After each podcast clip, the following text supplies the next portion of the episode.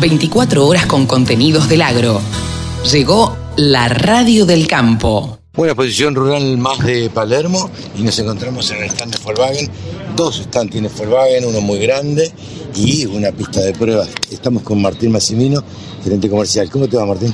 Muy bien, otra vez muy contentos de, estar aquí presencialmente, ¿no? después de la pandemia y, con contacto con los clientes y con toda la oferta de Volkswagen en Argentina. ¿Con qué expectativas viene Volkswagen después de dos años de no, de no estar acá en Palermo? Siempre la verdad que estas ferias son una gran oportunidad de mostrar toda la ofensiva de productos que tenemos en el país, de tener contacto con los clientes, de escucharlos, de que puedan probar nuestros vehículos, de que vivan una linda experiencia con la marca y de que bueno se, acerquen a nuestro stand y conozcan mucho más de todo lo que es Volkswagen en Argentina. Eh, ¿cómo, ¿cómo, lo notas de público, de gente, de, eh, de curiosidad?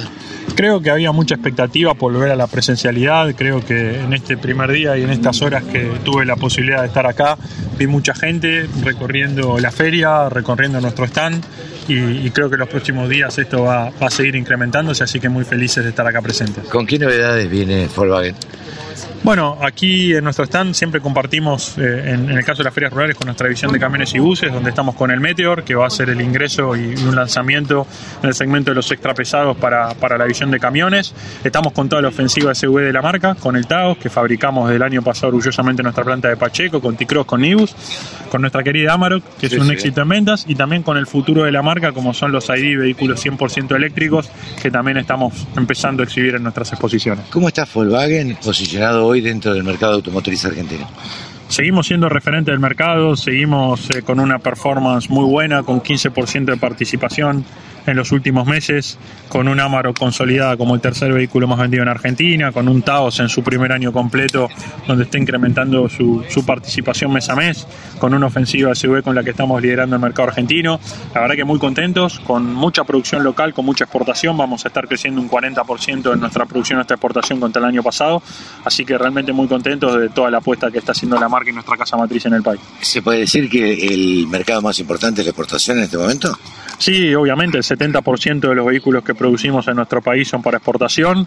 Eh, la verdad es que estamos muy contentos, como te decía, con el incremento de producción. Pasamos de 200 y pico unidades por día con las que empezamos el año, a más de 400 hoy y apuntamos a llegar a casi 500 en los próximos meses. Estamos contratando gente en nuestra planta de Pacheco, así que felices por estos pasos que venimos dando con, con la marca. Y por último, más allá de Volkswagen, te pregunto, ¿cómo ves el mercado automotriz en general en la Argentina? Bueno, creo que es un contexto, digamos, desafiante que nos obliga a, trabajar fuerte, a ser creativos. Y en el caso nuestro, como somos una marca que apostamos, que invertimos en el país, que exportamos, que tenemos proyectos para el futuro, hace poco hemos anunciado, hace dos o tres meses en nuestra planta, inversiones para tener una nueva Amarok, para nacionalizar más piezas, algo tan importante en este momento, para tener un proyecto soñado como es producir Ducati en nuestra planta de Córdoba. Bueno, creo que las marcas que apostamos así a Argentina siempre tenemos resultados y vamos a seguir por este camino en los próximos años. Martín, muchísimas gracias. a ustedes. Martín Massimino, Volkswagen. El sector que más ingresos le genera al país se merecía tener una radio. www.laradiodelcampo.com